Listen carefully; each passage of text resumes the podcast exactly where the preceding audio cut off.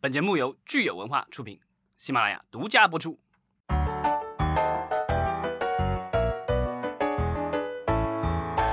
欢迎大家收听新一期的影视观察，我是老张。大家好，我是石溪。之前我们聊了春节档，然后我们的听友啊、踊跃的留言了，所以呢，我们今天先回应一下。对，看来大家春节还是过得挺开心的哈，看电影，然后还有电影幕后这么多风起云涌的这个变化哈。咱们之前也聊了，春节档是目前为就是咱们有史以来最强势的一次春节档。那因此呢，我们的二月份也成为了这个好像也是有史以来嗯、呃最强的一个月份。呃，咱们的老朋友 Maggie 韩，他说在春节档期间呢，他只看了两部电影，就是《刺杀小说家》和《李焕英》，因为这个票价比较高，所以说他说看两部差不多也就够了。所以我其实在想，我们上周在聊春节档的时候，就是在说为什么今年春节档好像这个呃两个电影，就是《唐探》和《李焕英》能他们的票房能够跟其他几部电影差距这么多，我觉得可能也有这个是因为大家觉得我这个票价比较高，那我看了两部了，我可能就不会再花钱再去看更多的电影了，是不是也有这个关系？对，就是我觉得这个过高的票价的话，对于单身的朋友可能还好，就是你自己去看电影，对吧？票价高一点，反正也无聊，反正打发时间还是可以的。但是比如说你要找上亲朋好友，带上那个孩子什么一起的，五六个人一起去看电影的话，这票价也如果一旦翻番的话，那这个就是增加的金额还是很可观的。对啊，我就我看到网上就有朋友说，这个就过年吃完晚饭什么之类的，然后大家一起出去看个电影，动不动这票价就花了一千来块钱。这是挺夸张的哈。然后我们还有一位听友叫我就是爱看视频，呃，他和这个秋水和秋雨都提到了，其实春节档这几年哈，好像每年都有黑马，就是这个大年初一的这个票房冠军哈，呃，有的时候。不一定就是后面那个后劲儿那么足，往往这个票房都会被反超。对，之前我们也见识过，就是呃《红海行动》反超，对吧？对，然后《流浪地球》也是反超的。对，这个，所以我觉得就是你在电影上映前的营销，可能是会影响到第一天的票房，对吧？嗯、但是之后的口碑的话，就是要看这个，就之后的票房，后续票房其实是取决于这个第一天上映后的这个口碑。如果口碑好的话，其实是在春节档的这个，因为啊，虽然七天说长不长，其实说短也不短。在这个期间的话，只要口碑能够酝酿，后面几天发力的话，依然是可以追上的。而且春节档的一个好处是，初七到正月十五之间，我觉得不是一个法定的假期，但是属于一个就是大家算是半放假状态吧，就很多人其实还在休息的，所以而且大量的学生群体也还没有开始上课。所以这个时候还在寒假当中，对，所以这段时间还是能够产生大量的票房的，这也是为什么我们二月份这个创了记录，对吧？嗯，没错。另外呢，咱们上周这个节目呢，其实还特地比较了这个高成本的视效大片和一些相对来说成本比较小的剧情片之间的这个成绩。那咱们的呃另外一位听友风波会他就说，《侍神令》和《小说家》呃他们的成绩呢，的确可能有一些令人堪忧。呃，当然就是说，《侍神令》可能这个。呃，成绩好像后后来也没有补上啊。像《刺杀小说家》好像在春节档结束之后，也还有一定的这个持续性。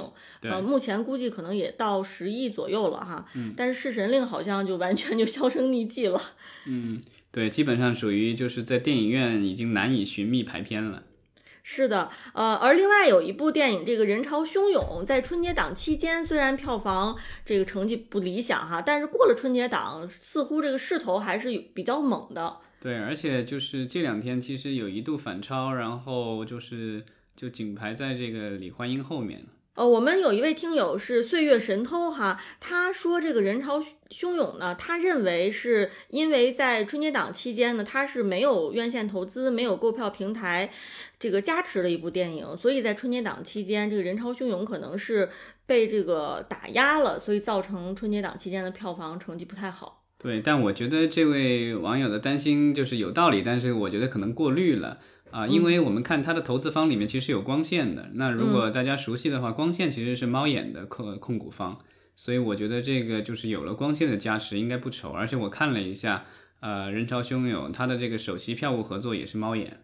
啊，所以其实呃，我觉得人潮汹涌它的在春节档期内票房不济，它主要还是由于，比如说，我觉得它的宣发以及就可能它的这个片，包包括这个片名，还有包括它剧情，可能让大家并不是首选的一部电影。对吧？然后再加上就是说我们刚才说的票房票价很高的情况下，大家可能看完了《唐探》，然后一看说李焕英又成爆款了，又去看李焕英了，然后再之后就就觉得没有钱再去看这个人潮汹涌了，所以可能是这个原因导致它档期之内可能就是被被忽略了。对，而且就是它，我觉得它的口碑在这几部新片里面也还算不错的。那就是假期之后的这个它陆陆续续的这些算是逆袭的这个表现，也说明这个片子的品质还是不错的。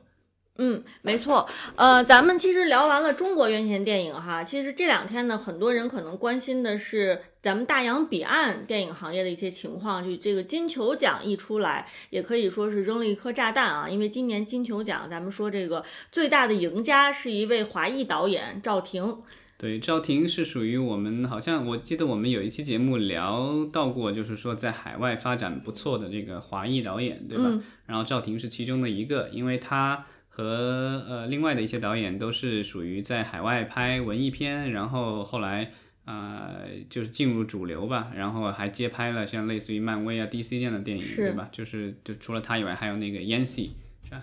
烟戏演是吧？对，之前拍过一个跟上海有关的这个文艺电影，浮城什么我忘了 那个，嗯，那个名字我忘了。但赵婷的话，之前也是拍了好几部文艺片，然后都是特别小制作的。几万、几十万美元的这个制作，然后包括这部《无依之地》，据说成本也就大概五百万美元啊。虽然这个电影就是我觉得可能还是相对比较小众一些，但是从现在评奖来看的话，因为之前已经得过威尼斯了，对吧？金狮奖，嗯，然后这一次的话又是金球奖，所以大家都觉得啊，它会是今年的奥斯卡的这个夺奖热门。没错，对。但是这两天当然也有一些新闻，这个目前来说还没有得到确认吧，就是。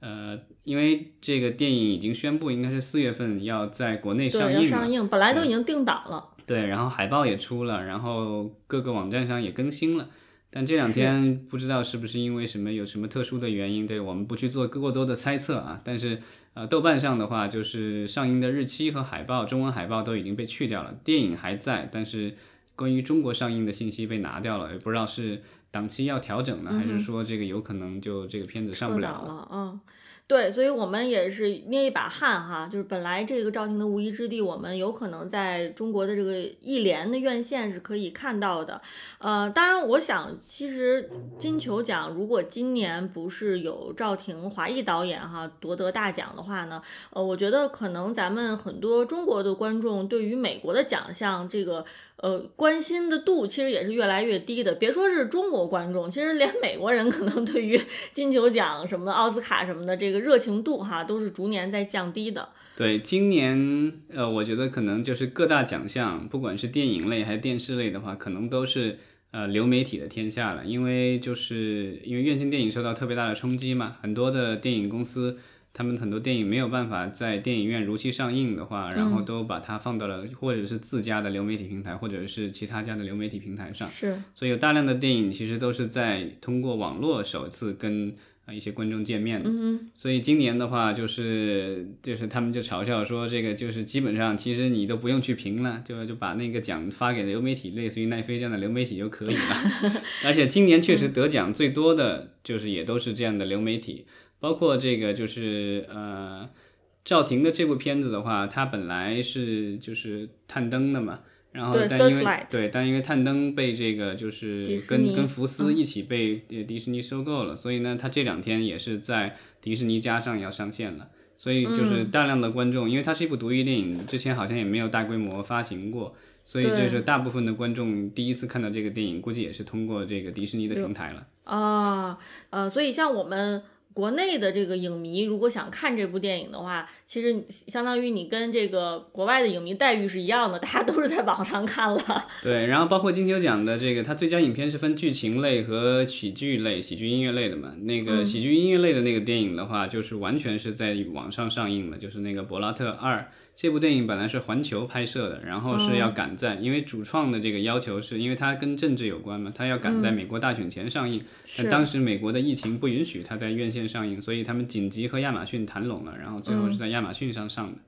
对啊但是这因为它这个电影，我觉得是因为这个时效性特别强，然后也是确实是受到了极大的关注啊、如果大家有兴趣，可以看一看。没错，呃，其实我觉得可能咱们中国的影迷特别熟悉的是这个一部奈飞自制的这个剧集哈，对限限定剧集就是《后羿弃兵》，我记着去年年底的时候也是这个火遍了全网，大家都在推崇这部剧哈，所以好像说来说去，咱们总是会回回到这个奈飞，回到流媒体平台，所以其实我最近也关注了一个新闻，是这个派拉蒙也出了自己的流媒体平台，对，而且名字起的就是属于稍微有点没创意了。嗯，就随大溜儿了哈，就是 对派拉蒙家，对，之前已经有苹果家、迪士尼家，然后这个终于又有了派拉蒙家。对我觉得 HBO 的那个比较有创意，HBO Max。嗯，好一点儿，对派拉蒙家，我看到这新闻，我还觉得，哎呀，就是何必在这个时候凑热闹呢？就觉得挺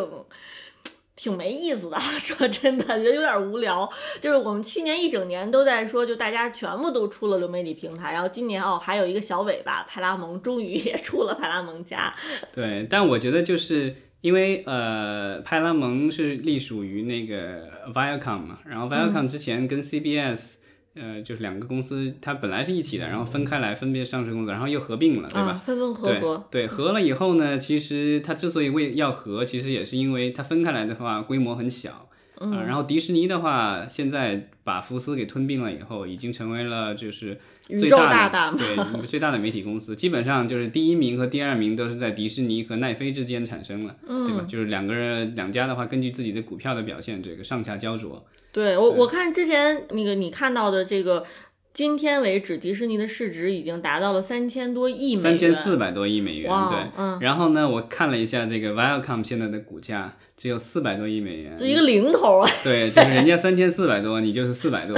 差了一个三千亿，所以它现在的规模就属于特别尴尬。我觉得就是属于它不大不小。如果它特别小的话，它其实用不着去做这个所谓的自己的流媒体网站，它卖内容给别人也能可以过得很好。但问题是，它现在也算是一个有几百亿美元的身家的公司吧。它如果不好好利用自己手上的内容，长久以往的话，我觉得它没有一个规模优势的话，会慢慢慢慢的就真的就是。到最后的话，就跟人家根本就不是一个阵列的了，因为它现在已经有一点落伍了，对吧？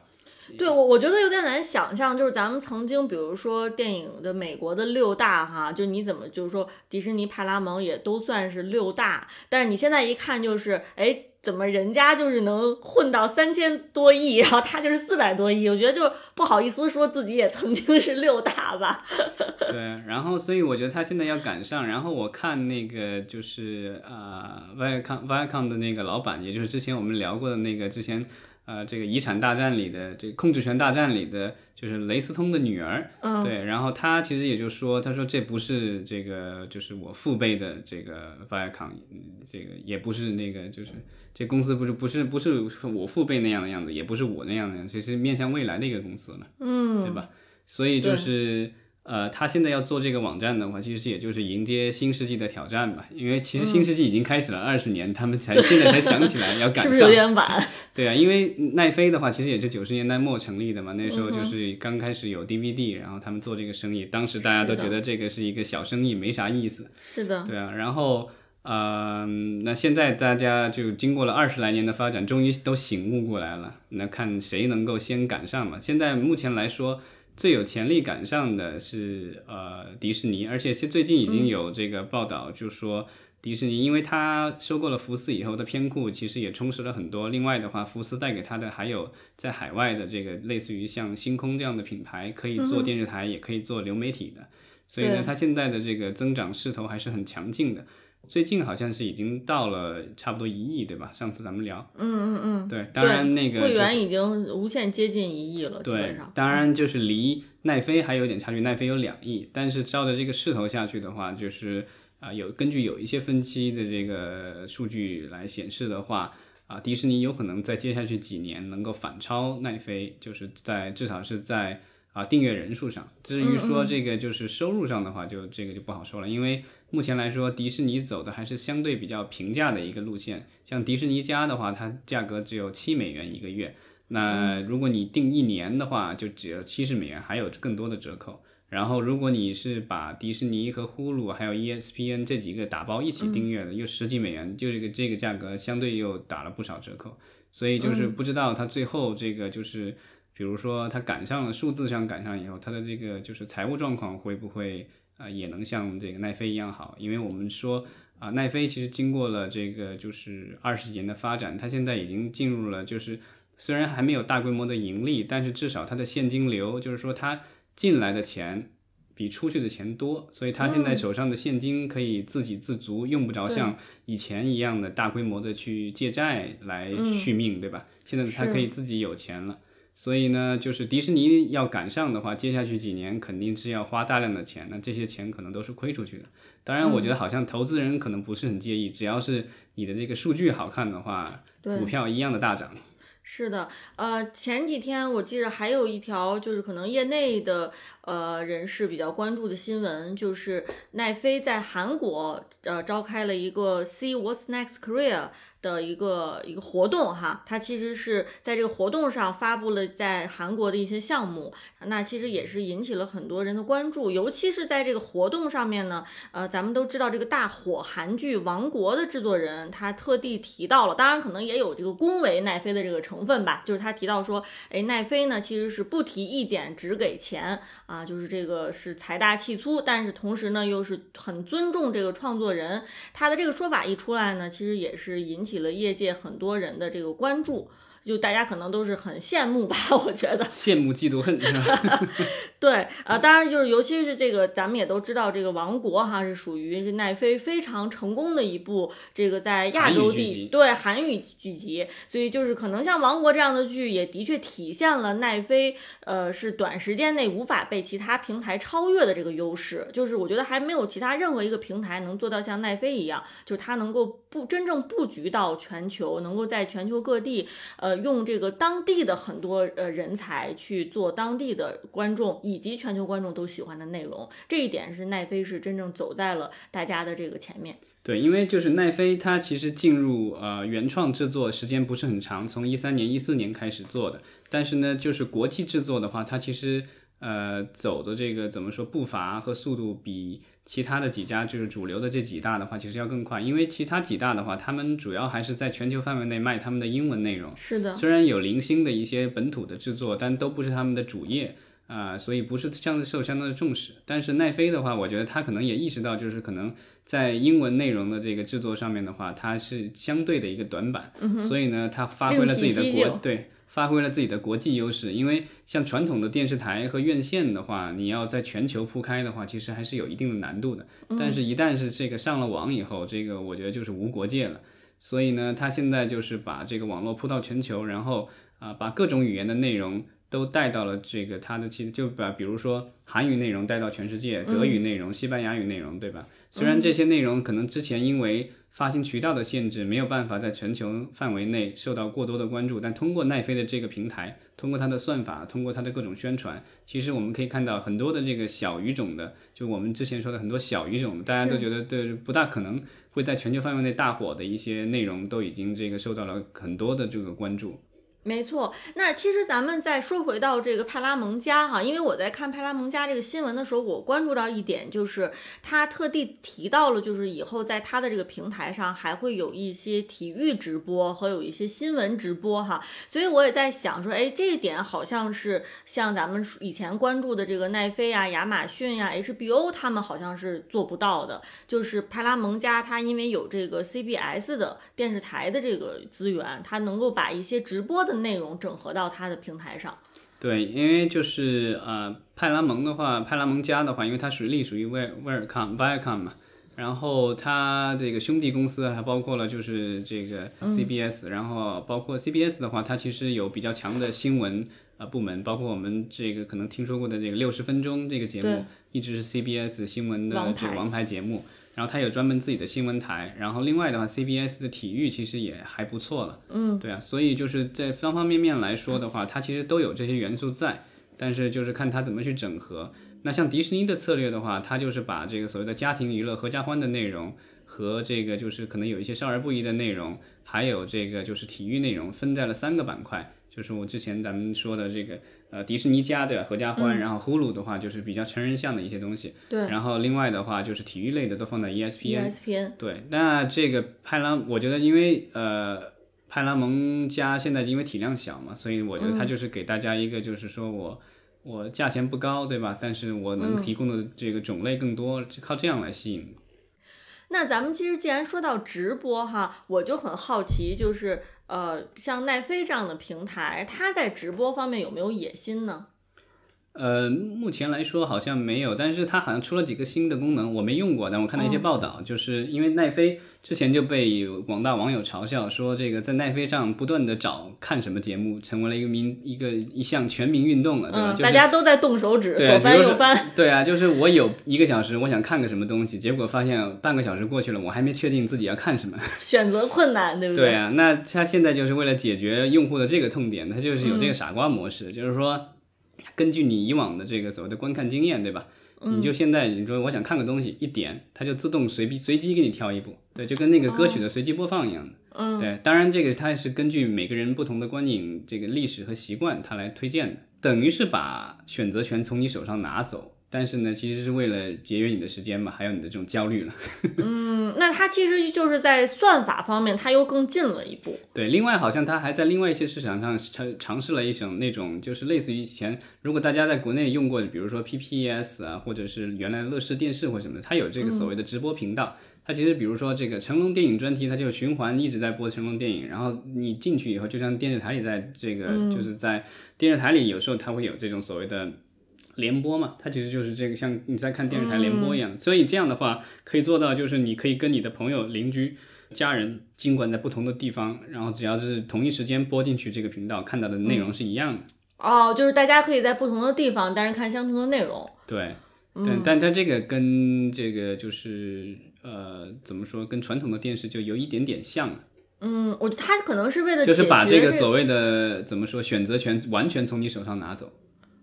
嗯，那我觉得它可能也是解决，就是大家可以去集体观影的这种感觉，就是像我们现在就是网络内容，你其实是很少会有集体观影的感觉了嘛，对吧？但是你如果是有这个新的功能的话，你可能觉得就是我们在不同的地方，但是我们仍旧可以共同享受一个内容。但是我觉得其实也是一个悖论吧，就是你这种选择的焦虑性很难从根本上解决，就是有可能也会变成说我打开奈飞之后。我先要考虑一下 我用奈飞的哪个功能，嗯，这也有可能。就我哎，我到底是看直播呢，我还是自己自己选择呢？我还是去让他给我选择？那你还是要自己选所以择嘛。它，所以它这个东西的话，就是这个就也我觉得也是网络的一个好处，因为你在电视台的话，你就只有一个电视台，你播的就是不管你是在哪儿，你看到内容都是一样的，所以你想要试验一种不一样的播放方式的话，那所有的人都会受影响。嗯，那它这个就是它可以有针对性的在部分区域，甚至可以它可以挑选一些用户去做这个测试，对吧？它都这个，因为每个人都是有单独的账户的，所以这个是它的一个优势。所以它现在就是在小范围的在测试。那如果这个效果好，或者是它有什么样的一些反馈，需要哪些需要调整的话，它可以再做调整。啊，所以其实就是说是内容和技术层面，就是两只手都要抓，两只手都要硬嘛。就是对等于它在技术上面也要一直不停的推出新的功能。嗯，对，因为我觉得就是有那么多的呃流媒体，就是已经新的流媒体已经加入了这场战局，那你肯定是是要以跟你的竞争对手有所区别。那区别的话，无非是我觉得就是一个是内容，对吧？这个可能是最主要的。另外形式我觉得也很重要嘛，因为我觉得有一些那种流媒体网站我不愿意用，其实就是内容可能也有一些，但是那个界面可能太惨不忍睹了。我要找个什么东西找半天也找不着，然后或者就是不好不方便用的话，我可能也就算了。没错，所以看起来啊，就是今年呢，我们呃是有有更多的这个流媒体平台值得我们关注。呃，其实我刚才看到咱们有一些微信公众号已经在罗列这个苹果 TV 加和 HBO 的这个今年的片单了啊，然后就是而且还用到了就是这个 HBO 和苹果大战这样的词汇。那现在其实派拉蒙加也加入了这场战争哈。我们看到，其实派拉蒙加它的这个片单也出来了，而且呢，它是在这个新电影上映三十到四十五天之后上线它的流媒体平台，也就是说，这个窗口期其实是呃跟其他的平台也有所不同，对吧？对，像迪士尼的话，它最近的一些新片的话，它要不就是你只要是会员都能看，但是就是院线和、呃平台是同时上线，同时要不是，嗯，对，要不就是这种就是同时上线，但是你需要额外付，比如三十美元、二十美元，像木兰，还有最近的一部新片，就那个那个寻龙的什么的那个，里嗯面就是这个类似这样的，就是我们的所谓的高端付费点播。对吧就它这样这对这种模式。那 HBO 的话就比较极端了，就是把那个华纳今年所有的新片都是院线和呃网络同时上线。同时上，对我们之前聊过这个新闻，对，但它在海外的话，可能会，比如说这个即将要上线的呃《金刚大战哥斯拉》的话，就是它咱们在中国的话是二十六号上线，三月二十六号这个电影院啊、呃播放，然后美国的话是到三月呃三月三十号吧，就是晚几天，应该晚个四五天。然后才会在院线和呃网络同时上线，嗯所以这个就是有一个时间差，可能让海外的这个院线播放的话少一点受啊、盗版的影响。是的，那就是派拉蒙的话，还是相对保守一些，就是啊、他们把这个就是窗口期设成了三十到四十五天，嗯，那就是还是有一个院线的窗口期。然后之后的话，就是直接上派拉蒙加，因为像原来的话，派拉蒙的电影基本上啊、窗口期过了以后，它会卖给类似于奈飞这样的网站，对吧？对，就是别家的网站，它自己也有一个这个叫原来有一个叫什么 CBS Early Access 还叫什么的一个东西，就是就是它有原来有自己的流媒体网站，但是用户没那么多，那它这一次的话可能就是要加码了，所以这一次做的话，它会有啊、我看了一下它的片单，嗯，还是有很多大家中国的观众特别熟悉的对，都是系列电影的这个续集，对吧？对对对因为我觉得可能只有这些可能会短期内能够有效的吸引眼球，嗯包括有这个《寂静之地二》啊，就是如果大家听过节目就知道，我这个曾经很后悔带着薯片儿去了这个观影，对，然后这次在家看，我觉得就可以不用。不用担心了啊！然后《嗯壮志凌云二》这个等了几十年，终于等到了阿汤哥的续集。然后啊，刺猬索尼克》对吧？嗯二也是。然后《变形金刚七》七 对另外一个七哥是这个《碟中谍七》，碟中谍七，对，对，然后另外他还跟其他的电影公司也达成了这种呃，就是也达成了一些协议，就是比如说呃，像呃 MGM 跟他们有协议，就是奎迪三啊，包括新的零零七，然后这些电电影的话，就是在付费电视的窗口之后的话，上线派拉蒙加，就是这个还比这个院线窗口还得往后再推迟一点点。哦，呃，所以总体听听上来，就是派拉蒙加还是比较保守一些的哈，就是没有那么激进。嗯，对。然后其实如果大家之前关注过的话，其实这个呃 Viacom CBS 他们其实旗下的话，除了我们这个熟知的派拉蒙影业以外，它其实呃有这个刚才我们提到体育有新闻，另外它还其实有儿童台 Nickelodeon，、哦，其实也有好的，像之前的海绵宝宝。嗯那个其实就是这个派拉蒙，呃，就跟派拉蒙是属于兄弟公司的那个公司出品的，然后电影版也是这个派拉蒙影业出的，对吧？嗯啊，所以这个就是它的儿童节目也有很多啊。另外的话，它也有一个付费的有线电视台是 HBO 的竞争对手，当然没有 HBO 那么受欢迎了，就 Showtime 对吧？其实也有一些、Showtime 也有一些剧集也还不错，包括这个之前的什么国土安全什么之类的，嗯，对吧？所以它现在也有，其实手上东西也不不呢挺多的，包括还有这个 Comedy Central 对吧？就是这个。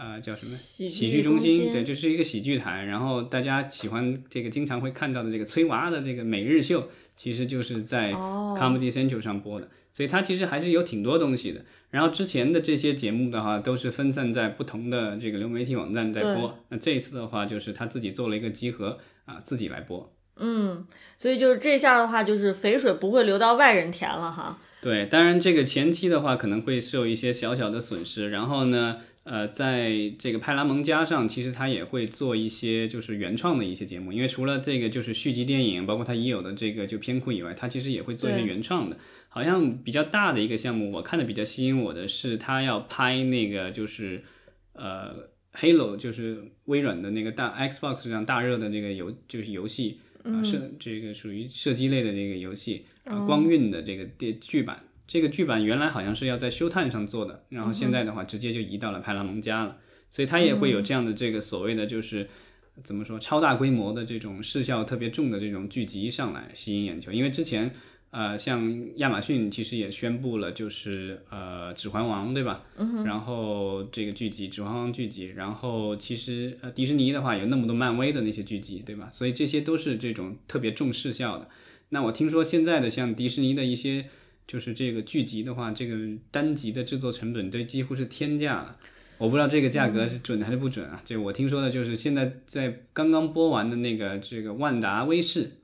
那一集其实才二三十分钟，但是号称据说成本都高达两千五百万美元，已经这个属于远超 HBO 了。是，其实嗯，这么说起来，我觉得。回想一下，其实奈飞他们的这个战略还是早年的战略还是相当的精明哈。其实我觉得他可能已经预计到了会有今天，就是当他的这个内容供应商纷纷都建立自己的平台之后，他奈飞如果到现在没有布局自己的自制内容，那他肯定是一个非常非常悲惨的一个境地。但是还好，就是奈飞。七八年的时间了吧，就是打造起了自己的这个自制内容的王国，呃，因为现在你看，明显像派拉蒙这样的内容上面很强势的公司，他们都纷纷的把自己的内容放进自己的口袋了，就不愿意再提供给其他的流媒体平台了。对，这我觉得就是呃，跟他这个策略，我觉得这个反面例子其实就是呼噜，呼噜其实他开始做流媒体的时间跟。奈飞差不多，因为奈飞最早期只是有 DVD 业务，然后是零八年、零九年才开始做流媒体业务的。是那时候其实也就有了那个呼噜，然后但是呼噜的话，它出生的时候是叼着金钥匙、金汤匙吧，就是它当时有这个，就是有迪士尼的加持，然后有福克斯的加持，有 CBS 加持，所以它节目的话，基本上从这几个大的这个就是公司的电视台的那些各种节目都有了，所以它节目成本相对低廉，然后片库其实一上来就挺大的。嗯，我觉得他其实就浪费了这个机会，当时就没有去考虑说去做很多的这个原创的东西。是的，对啊。然后之后的话，其实国际拓展也很受限制，因为这几个，我觉得就是你老板一多的话，就是我觉得你很难很难制定长远的发展策略。而且这几家公司其实母公司刚开始的时候可能都没有那么重视流媒体，所以造成了我觉得当年呼噜的话，一个是原创内容没有做太多。另外的话，就是国际拓展没有做开来，做了那么多年，其实也只在美国和日本。是，而且还有一点，我觉得特别重要，就是我们回想一下，其实奈飞的很多自制内容，它跟其他的平台特别不一样，是它的原创内容是真的，并不是基于已经有的 IP。比如说像我们说这个迪士尼家的很多剧剧集是来自于这个漫威的 IP 改编，对吧？像刚才就说的这个派拉蒙，你刚才也提到了，它有很多是，比如说在其他的内容的基础之上去做改编剧集。但是恰恰像奈飞我们说的，无论是去年这个新片《后羿弃兵》，还是最早的《纸牌屋》，还是我们刚才说的这个韩国的这个这个剧集《王国》，它都是就是。剧集它本身就是来自于是这个电视人的原创，呃，不完全是吧？就是它也是有 IP 的，很多也是有 IP，但是不是那种像迪士尼那样的、漫威那种著名 IP。对，就是它也可能有小说、有漫画，但可能相对都小众一些。然后呢，但是就是呃，奈飞的这个制作和推广其实是把这个 IP 做大了。是的，这个我觉得他也是无奈吧，因为可能大 IP 可能也不一定给他，但他现在成功了以后，其实。呃，美国市场可能因为大 IP 可能还操纵在那几家大公司手里，但是在亚洲市场，你可以看到就是有越来越多的日本公司，对吧？愿意跟奈飞去合作动画剧集，然后或者是做真人的这个剧，包括我们之前可能也聊到过，这个奈飞要拍海贼王的真人剧集，嗯，然后其实之前也拍过那个就是死神笔记，对吧？那个真人版电影。所以这个越来越多的这个亚洲题材的这种 IP 都被奈飞要不是拍成本土语言版本，或者是拍成英语版本。所以我们看看起来啊，就是说这个美国流媒体的这个混战哈，其实还在继续，而且呢，大家这个出招哈，真的就是越来越奇葩。像你刚才说的奈飞这些新功能，呃，我也是都没有体会过啊，我不知道未来是不是有机会能够体验体验。我觉得可能。呃，在这个新功能这个方面的话，我觉得可能国内的就是怎么说，咱们的那个流媒体像优爱腾什么的，可能提供的这个选项好像会多一些。就是他们其实有各种各样的这个新功能，当然可能就是大家可能 用的这个概率可能不一定特别高。嗯，咱们的这个流媒体网站上，我看到的有一个功能，这好像海外的流媒体一般没有的一个功能，就是我只看某某某 idol。对吧？你看一个剧，你说我喜欢那个张若昀，那个剧集里我只看张若昀的片段，对吧？本来四十分钟的东西，我只看二十分钟，跳着看，而且不用你手动操作，可以自动操作的。这个跟国内的这个 追星文化，我觉得这个也是有很大的关系吧。然后之前国内就是。可能被大家吐槽的这个所谓的倍速的这个播播放的这个选项，嗯，之前在奈飞上是没有的，现在我看奈飞也有了。也开始有了，是对吧？这个就是嗯全球范围内观众也都是越来越不耐心了。没错，呃，那其实所以今年呢，我们除了关心这个院线电影之外呢，我们当然也持续关注流媒体，而且其实现在电影和这个网大哈网络剧集，可以说这个边界是越来越模糊了。无论是从这个制作的这个源头、人才层层面，从内容层面，然后到最后的发行、播出渠道，其实就感觉就是说大家越来越融为一体了。对，今年的奥斯卡，我觉得可能是有史以来这个网大被提名和获奖最多的一年。当然，我们要看就是这个势头会不会持续，因为之前我们也聊过奥斯卡的之前的这个委员会的话，然后包括他们的一些很多的一些比较怎么说著名的成员都公开。呃，发表过言论，反对让过多的呃这个网络内容参与角逐奖项啊，比较著名的，比如像斯皮尔格伯格什么之类，对吧？他觉得就是你要你要参加这种奖项角逐没有问题，你可以参加艾美奖，对吧？那个是适合电视内容和网络内容的。但今年的话，我觉得可能因为这个疫情的影响，然后去年我们已经聊到了，就是现今年的这个参加评选的电影的话，呃，评评选资格已经就基本上取消了对院线放映的这个要求。那我不知道这个是、这个会是临时性的，还是说也许这个大家运行了一年以后觉得，哎，其实也没什么，那之后的话也就那样了，对吧？呃，是的，所以今年呢，咱们也继续关注流媒体平台吧。然后，如果咱们的观众朋友对这个流媒体平台有哪些呃想法啊，也可以给我们留言。呃，也欢迎大家的这个积极的讨论。嗯，好，谢谢大家。谢谢大家。